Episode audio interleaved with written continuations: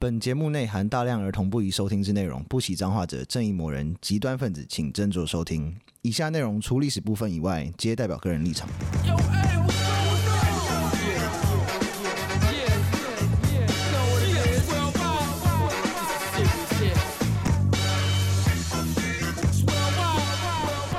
欢迎收听《周日烈果》，我是有意，我是 Daniel，我是 BB。今天的这一集是。人物人物志，嗯，我们上一集其实也是人物志啊。上一集算电影啦，因为我是主要用那个电影去讲，哎，对，也是人物志，但是围绕在他身上。对对对，那那个电影也本身就是人物志啊。是是是，对。对。今天要讲的是马列的马，对，是马。马。马列。我们也算这样这样讲，列我们好像讲过，列宁没有跟斯大林的一起讲的啦，就是要带到列宁这样子，但是我们并没有针对列宁要再做一集。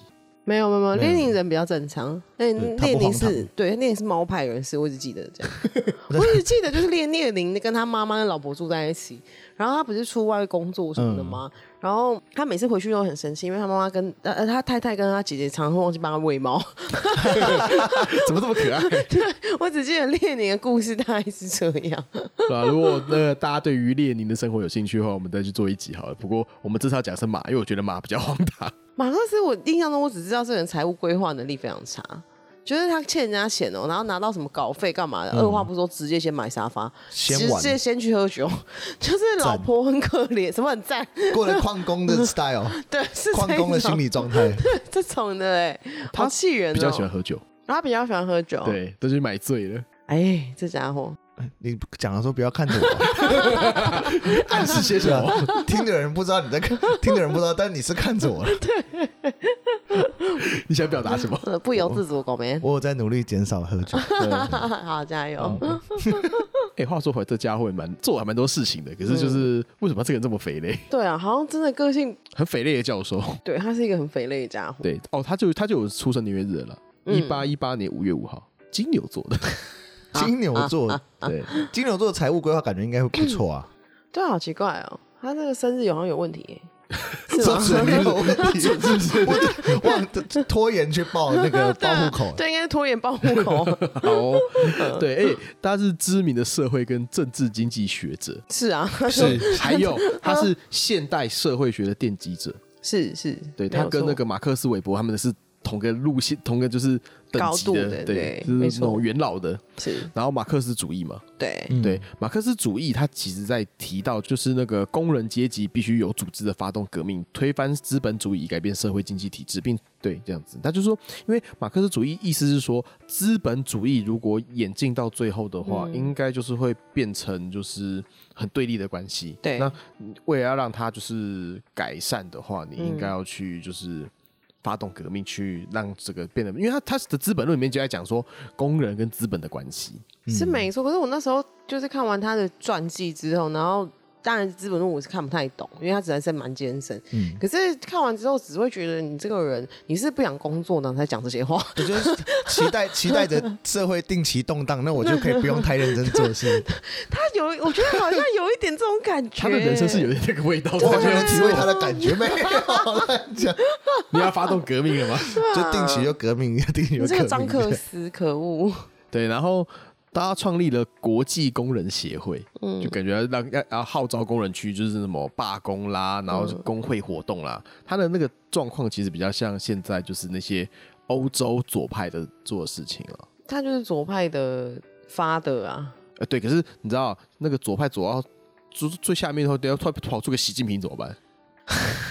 我有习近平那个是他那，我觉得他真的也没一定都没有读懂啊！我真的不知道他在干嘛。所以他已经突破那个次元，已经从那个对对对，已经到另外一边。话说回来，他的博士是马克思专业，有保补嘞。对 对，我我我那天我不知道什么，我心血来潮，然后查他的那个。查他的那个维基百科，嗯、一来就是右边就什么什么主席啊，然后全部一一堆抬头全部都他，嗯，什么军事什么全部都他，然后那个博士，还是、啊、博士，哇，超蛮屌的。我妈都说他是农民工博士啊，啊，对，工农兵博士，对，工农兵博士。对，然后后来他的好朋友恩格斯是。创立了第二国际，嗯，然后因为就是第一国际他们被赶走了，因为后来第一国际因为某些事情，就是巴黎公社嗯。的事这个事件，嗯、就是巴黎的工人造反了，嗯，然后就被赶走了，就跑到美国去。然后他们就丧失对于第一国际的的控制权的时候，他们自己又创了个第二国际。这听起来也是，就很像左派，就是很像那社会运动，你知道？就是一，不然我就另起炉灶吧，管他的。对啊，那就换一个名字吧。对，对啊。然后那个第二国际后来分裂了，嗯、右派就变成就是那，就是变成像现现在现在现在的左派的那些人。嗯。然后最左派就是第三国际哦，共产国际哦。所以他们一直那时候就是因为。最早的共产党一直说哦，我们要全世界联合起来革命，嗯、所以才会唱那些有的没有的国际歌啊什么之类的。嗯，其实最早的共产党他们是无国界派的。嗯，他们觉得不应该要要有要有国家之分，应该要全球人民联合起来，这样。世界各地的赤军都出来，没有到赤啊，因为赤是共产的，他那时候还他自己现在写的共产党宣言，可是他那个共产其实就是说 哦，就是大家都要在一起，就可能乌托邦那样吧。社会主义跟共产党还是有点差别啊。对，他其实算是社会主义的头，他不算是，但是他写了一个共产党宣言，然后大家就被拿去用，然后共产党就坏掉了，对，就乱用，因为共产党共产党宣言其实蛮短的，嗯。嗯，他是他的他的那个什么。哎，是他的知名著作，一八四八年发表。是是是。对，然后哎，他的《资本论》就是好像有三四本吧。然后第一本是他是自扎自己出的，后面两三本是恩格斯帮他出的，因为他死掉了。我跟你讲，真的是恩格斯把他宠坏，恩格斯真的对他太好，太爱他。这倒是，哎，这倒是，哎，对他太好，真的对他太好。因为恩格斯自己很认真赚钱，因为我记得英国，恩格斯是在英国做纺织的，是不是在英国？我不确定啊。但是对，他是他是他是干纺织的，对，他是实业家，他是实业家，然后赚很多钱，然后很欣赏这个人，就是哇。师傅，您说什么都是啊，真的太棒了。然后就一直就是说你好棒，你好棒。然后那马克思也觉得我好棒，我好棒。对，因为他每次跟马克思聊完天，他可能就觉得心里很富足，就心里又成长了，就是哦，我又有更我的眼界又更高了这样。那我的赚钱都都都拿去听你的，好像对是这样子的感觉。欸、你知道恩格斯他家里，我们刚刚提他家里开纺织厂嘛？对啊。他除了自己旗下有好几间工厂以外，嗯、他爸爸死掉之后，他拿到的遗产是他爸爸下面的企业的二十趴的利润。嗯，他超级有钱的，一定是超级有钱的。嗯、然后。《资本论》里面讲说那些什么工人被剥削什么干嘛没有？是他们家的工厂。对对对对，是家的工厂。对，是怪老板，气死我了。对对对，所以有时候也会觉得恩格斯啊，你不就是就是靠这些东西为生，然后你要一边骂一边也是靠这个盈利，就是不知道哎。对，这个也是就是有点就是你知道摆破了。我觉得他真的有有点。不知道他自己在干嘛，我觉得他真的有点太爱马克思了。对啊，他他有多爱呢？他在一八六五到一八六九这四年间，他就给了相当现在三万六千美元的资助。那也才一百一一百万而已。就是，但但是他就是都有给啊，哦，一直都有给钱。嗯、然后他死掉之后，他把他自己留下四百八十万美元的遗产转交给他的两个女儿。嗯，就是他的遗产不是留给他自己，而是留给他马克思的女儿。哦。四百八十万美元，哇！恩格斯认真爱马克思，就是没有恩格斯是没有马克思。对啊，我有时候想说恩格斯是不是给？没办法，我觉得他是真的，他可能真的觉得说他很有想法，他信他了，对他信他，是啦，是他是他的基石。而且重重点是，这个这个有个小小八卦，嗯，以在过去的时候，就是在苏联还在的时候，囚犯很喜欢在身上刺列宁跟马克思的 tattoo。嗯，为什么呢？因为行刑那个就是行要打要行刑的人有没有？禁止对他们的画像开枪，所以就是我这边我这边有马克思，就不可以射我这边，就射我别的地方。我全身刺满 也可以啊，你要刺的满啊，好烂哦。对，好讲完了。嗯，好行。对，好，那他是从小是怎么长大的嘞？哦，他是犹太人，而且他还蛮神奇的，他的祖父跟外祖父都是犹太教的拉比。哦，真的，哦，对，就是犹太教的神职人员。对对，对是。然后他的爸爸是德国人嘛，嗯，他妈妈是荷兰人，嗯。然后爸爸是当地的律，一知名律师。然后为了要就是做出一份那个事业，嗯，他后来就放弃犹太教，改去信德国新教。哦，是哦，因为这样子才对他这样，因为这样这样子，在当时的社会氛围才会被接受。嗯，对，德国那个时候就是你不可以反基督教，嗯，所以。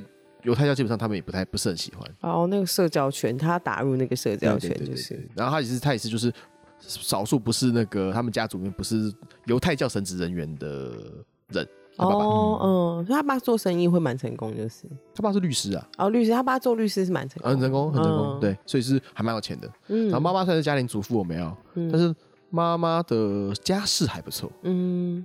他妈妈跟菲利普家族是亲戚。哪一个飞利浦啊？那个飞利浦，哪个飞利浦亲王的做灯泡的那一个？飞利浦出演太棒了吗？做灯泡跟那个家电那个飞利浦，眨眼气炸锅的飞利浦啊！对，气炸锅。好，那进到本集的环节，其实我们今天有接业配啊，没有？如果是这样子的话，那个飞利浦的什么？我要把发票发票寄给你喽。硬要，对，硬要。哎，钱快来啊！眨眼。那个菲利浦家族就是一开始是做卖烟草的啊，然后那个人是他的，是他妈妈的妹夫，也就是说马克思叫他姨丈。飞那个菲利普是他姨丢啊！哎，对，我的妈！所以很多时候就是你知道欠钱都不还的。他马克思命也太好了吧？他人生有这么两个大金主要帮他，就是这些恩格斯、恩格斯跟菲利普，对，好爽哦。对啊，然后可以他可以做干一些老是干一些肥类的事啊。然后总是老老是欠钱被人家就是要去搜补，因为他他不用工他不用工作啊，他的工作认真工作，没有他很想认真工作，但他的公司会被国家管起来。什么意思啊？为什么？好，这我们后面会讲。好，嗯，对他，他我觉得他也是蛮想工作的，但是他就是受到社会的打压，嗯所以他爸爸还因为什么，就是舍弃犹太教，还改名这样子。嗯，那所以就是马克思其实家庭背景还不错哎，妈妈那边是蛮有钱，对啊，然后爸爸这边又是律师，就对啊，就是状况还不错，就算是殷实的中产阶级。对啊，他为什么会肥类啊？好。肥类开始的时候，应该是 应该是 他后来先去念波昂大学，对，然后后来就加入了就是那种那种左派的团体哦，嗯，就对宗教跟社会持有激进观点的的俱乐部这样子。这个大学生都会会想要，不论哪个年代都会想要。对啊，然后然后就开始就在那边就是你知道，就是喝酒卡喉兰这样子。然后在学的时候成绩就迅速下滑，第一学期好像一开始好像还好，后面就是整天在喝酒卡喉兰之后，那个成绩就迅迅速下滑。哎，这我我可以证实。怎么样？因为我以前大学的时候，我住我住的那个地方，宿舍的地方，就是旁边刚好住了很多很多很多那种哲学系啊、美术系的人。我想有这这个这个圈子里面，他们真的很爱酗酒，然后就是。课他他他们把晚上的喝酒当做是上课的延伸哦，真的，他就喝酒之后然后再讨论其他东西。但现在长长长大之后回去看，觉得干他妈一点不没有生产力的废物，只是爱喝酒而已，少在那边。你要知道，他爱喝酒喝到就是还变成那什么什么泰瑞尔酒馆饮酒协会的联合主席，我操，好屌！喝酒协会的联合主席了，变成喝酒组组长了，对。哇哦！然后他太因为太爱喝酒了，没有有一次就是因为酗酒闹事就被抓去关了。你看我说这是不是真的肥类？蛮肥类。然后还有一次就是喝喝醉酒之后，然后跑去跟军人决斗。我觉得他应该是母羊座，他应该是晚报户口。我不知道，我只我只觉得我也我也我也常常喝完酒然后跟朋朋友打在那边打打闹闹，嗯，然后打，然后有时候会不小心认真打架。然后据说他还把他爸爸给他的大学学费拿去花天酒地。这不是你会干的事。我这我没有，这我没有。你没有到这样子，没有。哇，那你比他好一点。对，因为我大学的时候还不知道怎么花天酒地。哎呀！对，好。然后爸爸就是由于生气之后，就强强迫他就转学去那个柏林大学，嗯，去柏林洪堡大学去念法学。是，但是他个人就是呢自由奔放，他就想说，我 还是喜欢哲学，嗯，所以他后来就是想办法，就是就是知道曲线救国，又跑去念了哲学。曲线救国什么意思？因为他后来念念弄的东西是把法律跟哲学，就是很想把它弄在一起这样子。然后在那个时候。一个不小心，他就念了黑格尔哲学哦，所以他最后的论文是黑格尔哲学的论文，就相当于跟黑格尔哲学相关。是，但是黑格尔哲学不容于当时普鲁士的风气。为什么？因为黑黑格尔哲学讲是唯心主义，他就是就是他比较反宗教。哦，对，而且他是采取的观点也是比较左派一点。哦，因为还是因为宗教，主要是因为宗教嘛。对，可恶。对，而且所以说，因为这样子，所以那什么柏林大学不敢给他博士学位，嗯、后来是跑去一家叫耶拿大学的的，他就把论文给耶拿大学，耶拿大学就给他博士学位。耶拿大学是好的大学，还应该还可以了。哦，不是那种假的。呃，因为这个，因为这个，因为你知道为什么是这样呢？因为黑格尔的博士是他们给的。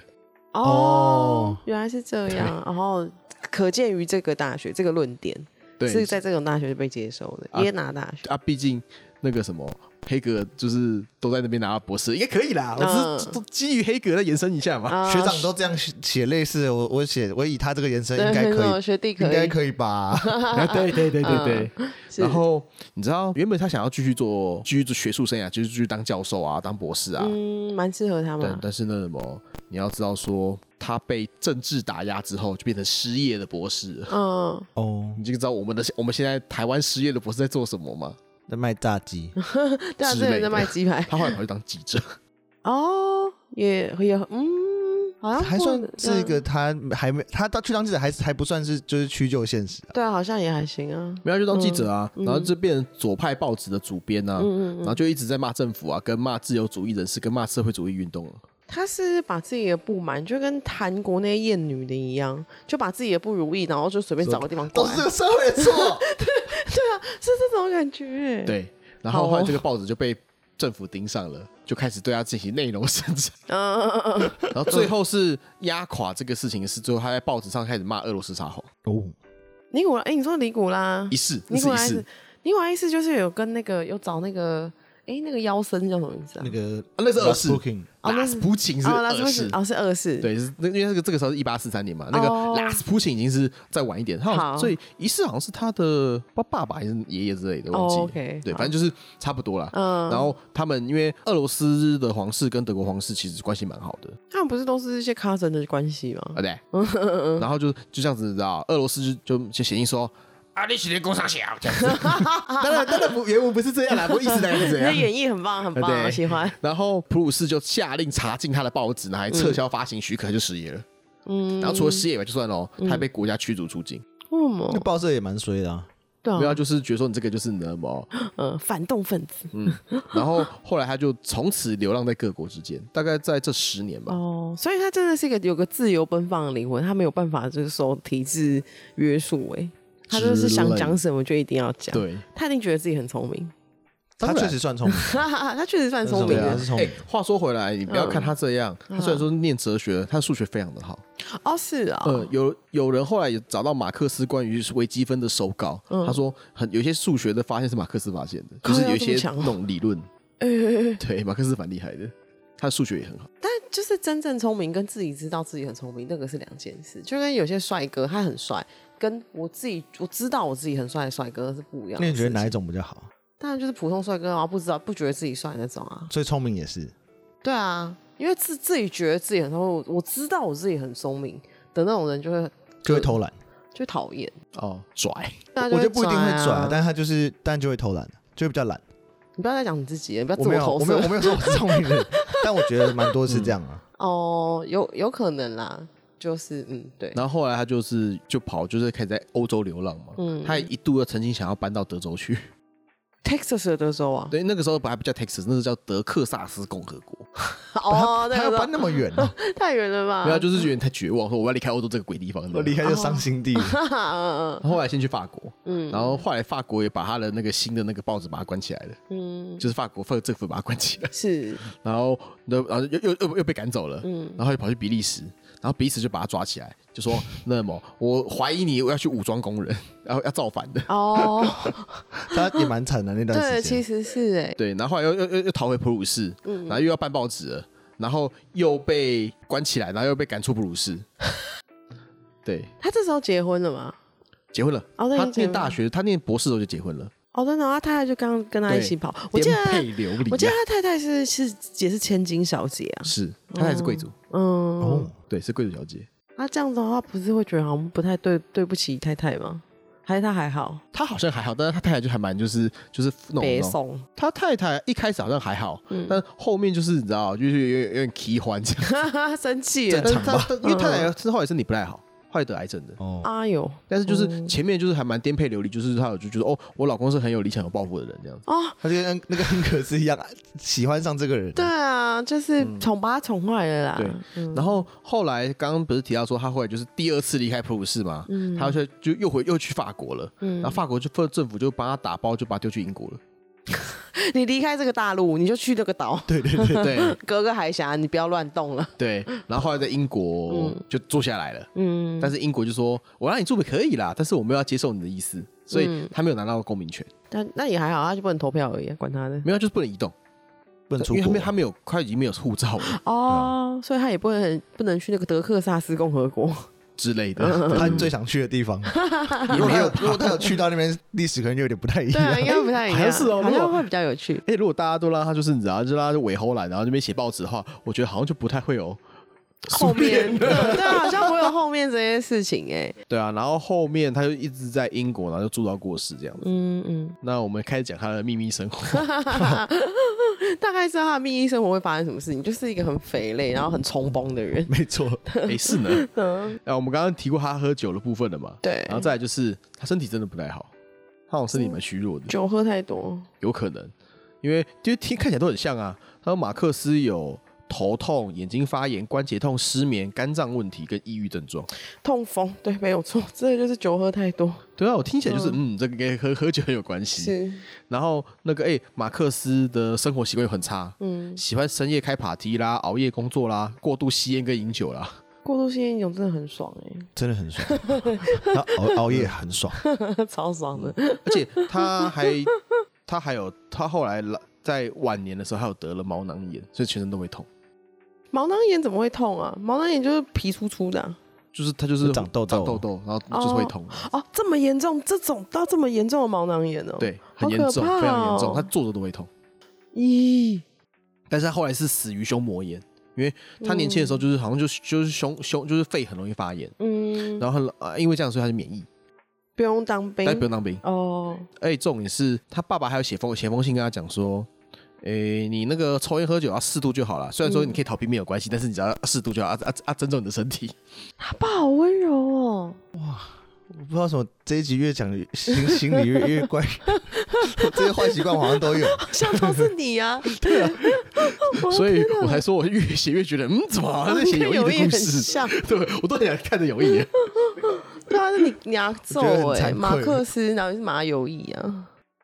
不要了，我不想要，我不想要过那么最后那么惨。再继续对，但是再匪类下去就会变这样，好可怕、啊。我要认真工作，好好好，加油加油。还有，我们刚刚不是提到他有两大金主吗？是，他还是可以把自己搞得很穷。为什么啊？也不太知道为什么，但是他的生活大部分时间都穷到快被鬼抓走。是常常被追债啊，嗯，然后被追债，然后就是然后哎还哎哦，还会因为没有付租金的被赶出公寓这样子。哇，他好，好他好像拿到钱，然后就是会乱花。可是他明明就欠钱，他应该要先拿那个钱去还债。他就是不一样，他就是要先爽一下。他应该很需要一个什么助理之类的。他应该不会听人家讲话啊。他也没有理你的意思。对啊，如果他他要听别人讲话的话，他就今天就不会就是到时候流落到英国去啊。对，整个欧洲容不下你，shut the fuck up。而且因为这样，所以他租房都用假名。对，超肥嘞，好像也没办法。法国假名是 Monsieur 拉莫兹，Monsieur Monsieur，然后在伦敦的时候是 A 威廉。哎、欸，可是我真的有有遇过有人不知道为什么很常用假名，可是我我真的摸不透为什么。就例如说定位，嗯，就我有个朋友，呃，例如说他们可能姓陈，嗯。然后我我们去吃饭，嗯，但不是他本人啊，他妈妈，嗯嗯，他妈妈订订餐就会说，我们就到那边说，哦，那陈小姐几位几位的的的定位，嗯，然后觉得他妈可能订什么张或黄，我想说这是哪 位？为什么？为什么要这样子？他还特别赖你说，哦，那个定位是黄，我说黄是是谁啊？他说我啊，我的我的另外一个名字，哎，他还有真的有那个 line 是不同的名名字，为什么啊？他在国安局上班吧？他是间谍吗？不是啊，就是一个特，就是一个普通中年妇女啊。没有间谍就要长这样子 哦。对啊，但你有跟有跟我讲过，他说其实间谍才不会像零零七，因为被人家发现，就是我老天爷太帅，他在干嘛？啊，他怎么好像是间谍？对，就会被发现，好像他看起来真的很普通。哦，那有可能，我下次去跟阿姨 询问一下。阿姨是在中情局工作，你怎么知道？是阿姨其实，在什么什么什么那个什么中央党校之类的，是对岸的。对啊，好，那这样子嘛，他然后就是太穷了，所以他的、嗯、他有生七七个小孩，有四个很早就去世了。哦，真的、啊？嗯，后来就三个活到成年。嗯嗯，还有时候因为太穷了，没有。他们家的女佣会把他的外套或裤子拿去当，才有钱买食物。他这么穷还要请女佣啊？哦，那女佣我觉得有点感人。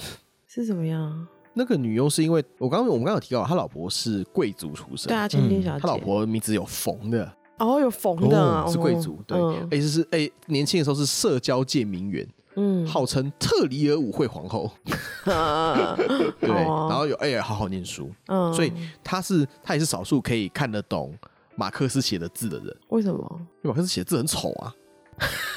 我说他可能其实人生的一条支线，他也可能去当医生。有可能，如果那时候、欸、他的字真的丑。啊，丑到就是我看到的文本是说，恩，他说他描述是恩格斯是少数可以破译他手稿的人，哦、就把他写的字当做一个 code，当做一个密码。破译他的手稿。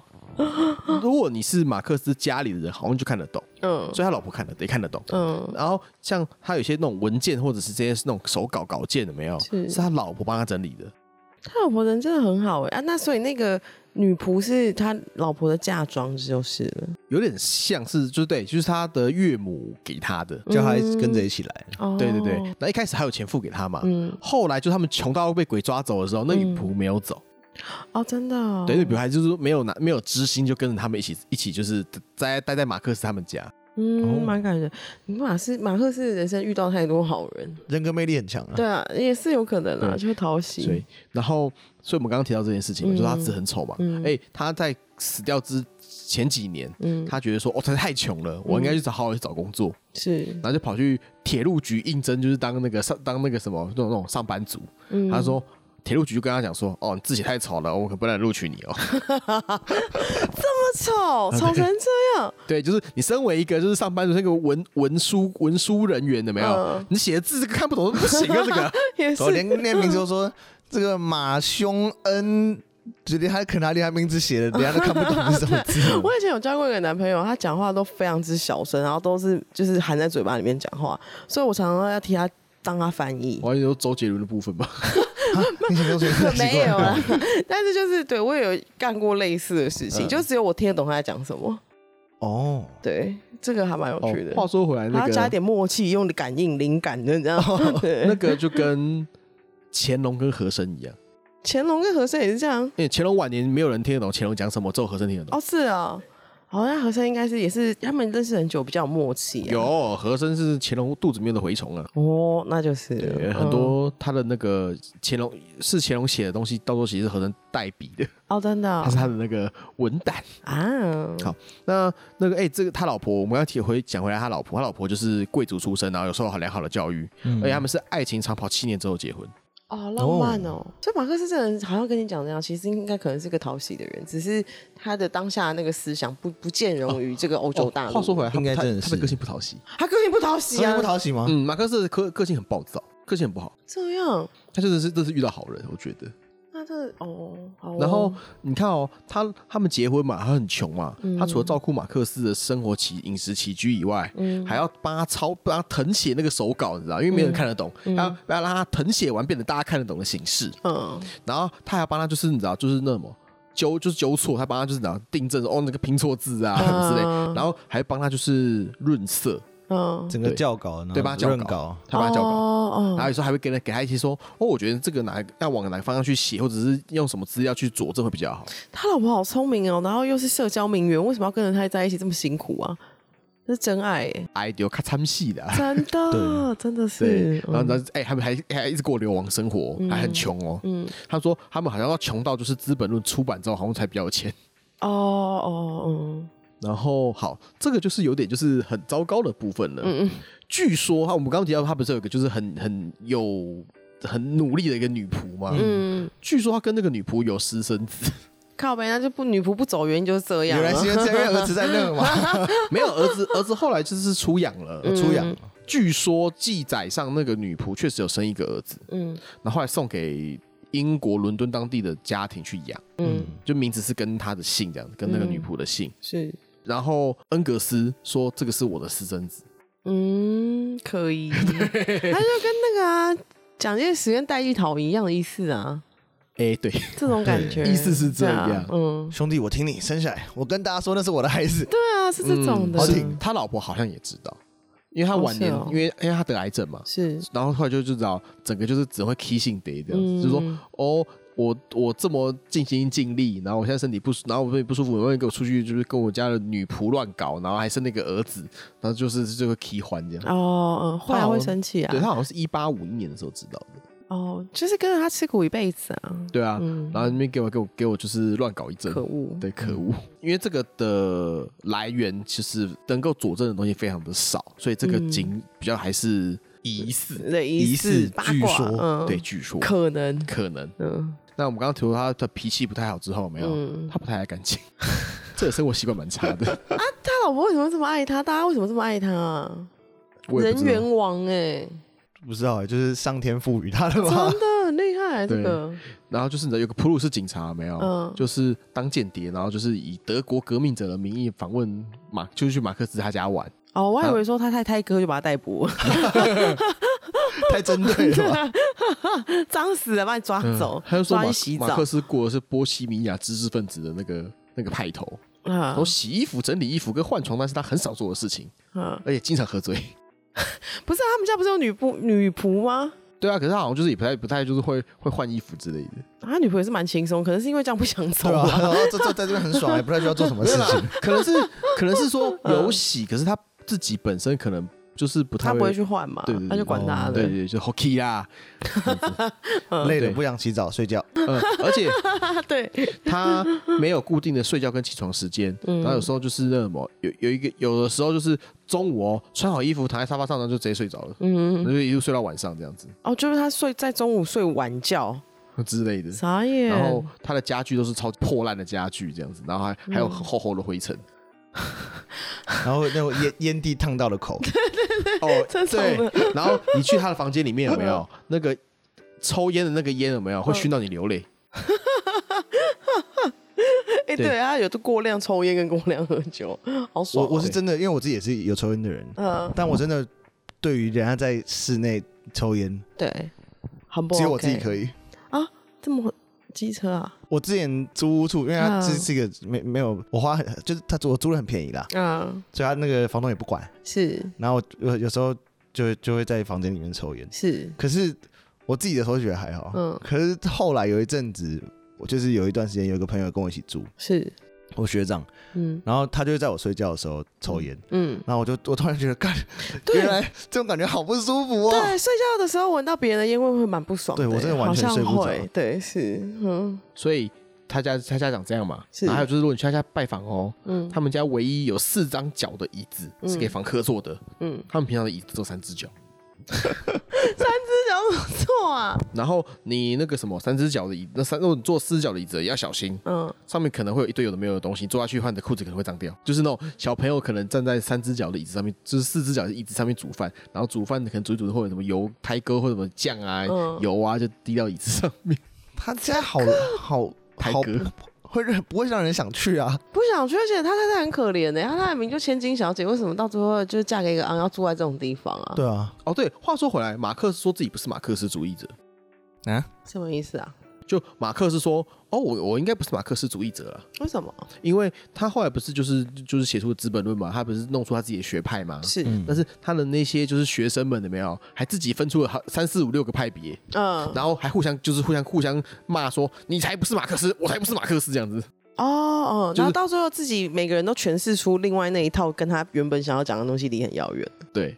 其实也是，因为现在中国的社会主义完全跟马克思没什么关系，完全没有呢，完全就是国家资本主义啊！自己解释之后，纳粹党人比较相信哦，不要像纳粹啊，法西斯，对，真的像你讲要突破次元之后，然后就变到极右去。反正就是设定那个 bug 啊，以前。我不知道你们有没有玩过一个游戏，但是我不知道有没有玩过。它就是它有点像《世纪帝国》，嗯，然后因为它会又让你点回合制的，你点，例如说哦，这一这一回合你要你要让你的国家是科技进步啊，然后军事怎么样？然后每个国家会有本身自己的性格。你说文明帝国吗？对对对对，之前不是有个 bug，嗯，就印度，然后印度说什么？哦，他们很和平，然后但你一直点和平，点和平，点和平，然后印那个那个游戏没设定好，嗯，一爆表，嗯，突然。突然一爆表，你下一回合你你国家有核弹了，对，对，超级大笑，我觉得超好笑，傻笑，哎，大概是这种感觉啊，殊途同归的部分出现 bug 了，嗯，然后好，这也算是 bug bug 吧？你知道《资本论》后来出来的时候，其实蛮多地方是不准他发行的。然后他怕他们会那个教教导那个老公要革命，对对，乱乱教坏，一一那尬拍因那多少谁？是是，但是他在俄罗斯就首首次出版了，俄罗斯就出版了，那难怪俄罗斯后后最后变那样子啊！啊，为什么会给出版啊？哦，他说：“哎，对啊，不是啊，你刚刚讲那个啊，怎么尼古拉一世不是把就是跟他，他不是封杀他，他们不是有 beef 吗？对啊，但是就是那个政权有审查说，哦，我们不可以那个什么接受促进共产主义的作品。”但是审查员就想说，就觉得说，哦，这是个严格的科学作品，这才太棒了，写太好了。嗯、然后俄罗斯人应该很少会看的，所以你写你写的人就更少了啦。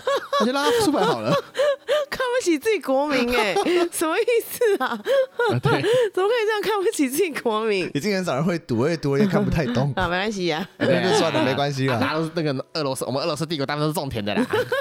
现在现在就现在的社会就绝对不敢有这种事，因为这样子就会有很多 YouTuber 帮你把他那个用成简易版，超译书把一本书分成三十六集，然后每天讲一点，每天讲一点。你就想说那个一个弄不好，然后就跑出列宁了耶？对啊，列宁是听写字，真的列宁也是认真的啦。嗯，那认认真在读他东西的人。对，然后那个什么，哎，重点是我们刚刚不是说他字很丑吗？所以第二本跟第就是第二集跟第三，因为。因为我记得资本论好像三集还是四集吧，嗯、他第二集跟第三集有没有、嗯、是他死掉之后出版的？嗯，然后是恩格斯破译的手稿之后硬挤出来的。因为我是真的爱他、欸，嗯，执行他的遗愿，也没有遗愿啦，就是他就因为他很多东西，这东西太棒了，我一定要让全世界看到他在都有才华，这样。应该是这样，应该是这样，因为其实很多东西是当初可能马克思也不太想发表的东西。哦，是啊，对，哦，对，所以反正就是那么。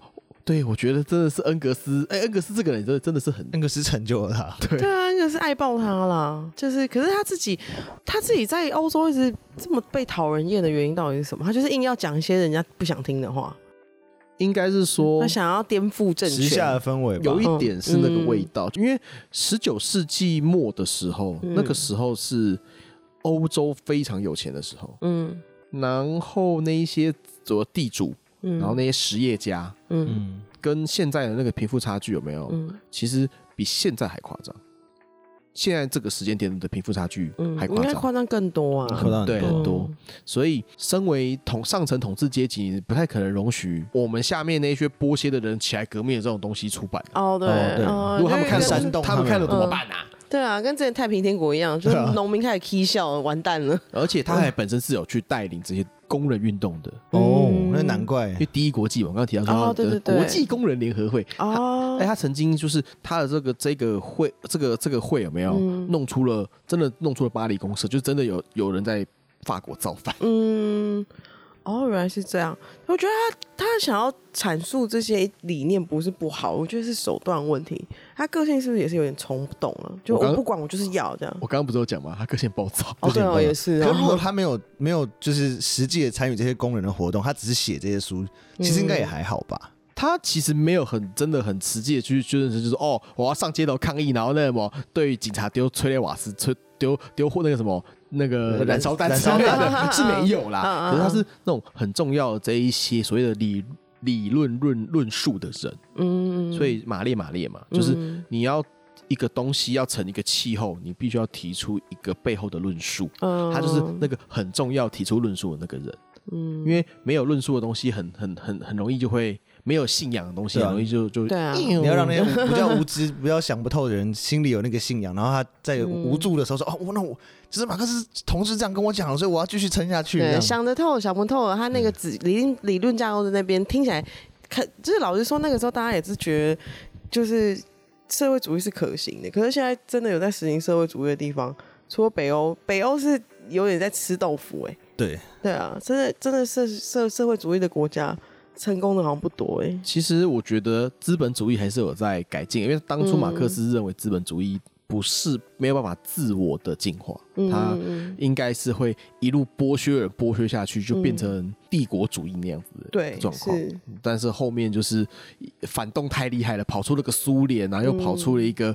什么法西斯、法国纳所以，大家都吓到了，就说：“哦，我们还是不要，我们不要不要这样子，我们那个 凡事适可而止，不要这样讲，讲搞搞。”对，就一个弄不好就会变这样。哦，那个十十九世纪末二十世纪其实非常的动荡。嗯，那那个搞了两次大战之后，其实因为很多人讲说，一次大战的起因其实是是这个事情。对啊，是帝国主义嘛，对，然后就是这些那种资本主义玩到尽头就变这样。然后你一次大战打完之后，你给人家德国也假狼告告嘛，那就二次大战。法国就是压死你，对，压死你，弄死你，然后又再来一个经济大恐慌。不要真的不要让那些人民有那种就是我老子就烂命一条，我就跟你拼了的那种心情，蛮可怕，当然很可怕。就是那样子的人民让。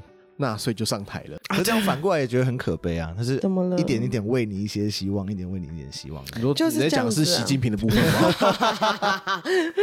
就是，可是这个我想要跟大家分享一个，就是老子有讲一句，就是“天地不仁，以万物为刍狗”。其实这句话不是正面或反面哦，他就说，其实老百姓就是老百姓啊，没有人会对你比较好，对你比较不好，这世界上就是这个样子。哦，对，没错，刍狗你知道什么意思吗？我觉得蛮有趣的。嗯。就是你知道有部电影叫《稻草狗》吗？嗯，刍狗就是稻草狗。那稻草狗那部电影是借用这个词的哦。对，straw dog，它是刍狗是说他以前那个在拜拜的时候啊，就是我们在不是会拜那个纸扎人，这上礼祭品，是是制品，他是用稻草把它弄成一只狗，然后在。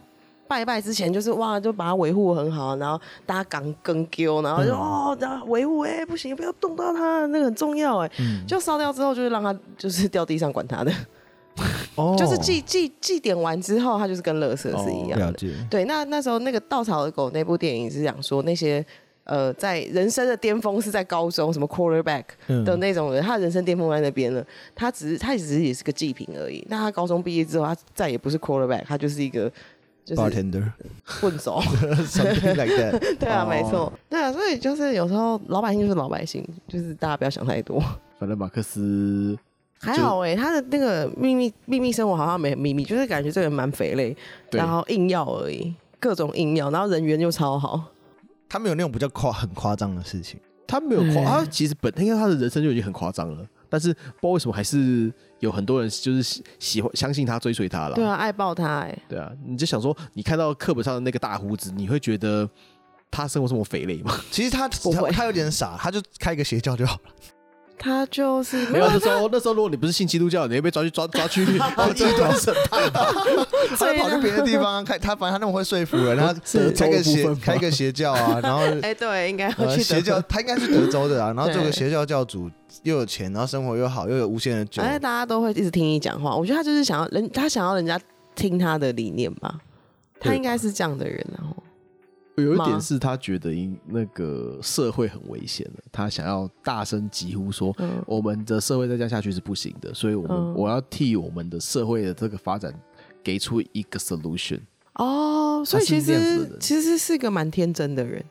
对，老实说是很天真，因为因为《资本论》也是个很天，里面的内容也蛮天真的啦。嗯，因为说真的，共产主义的立论本来就很天真。嗯，对啊。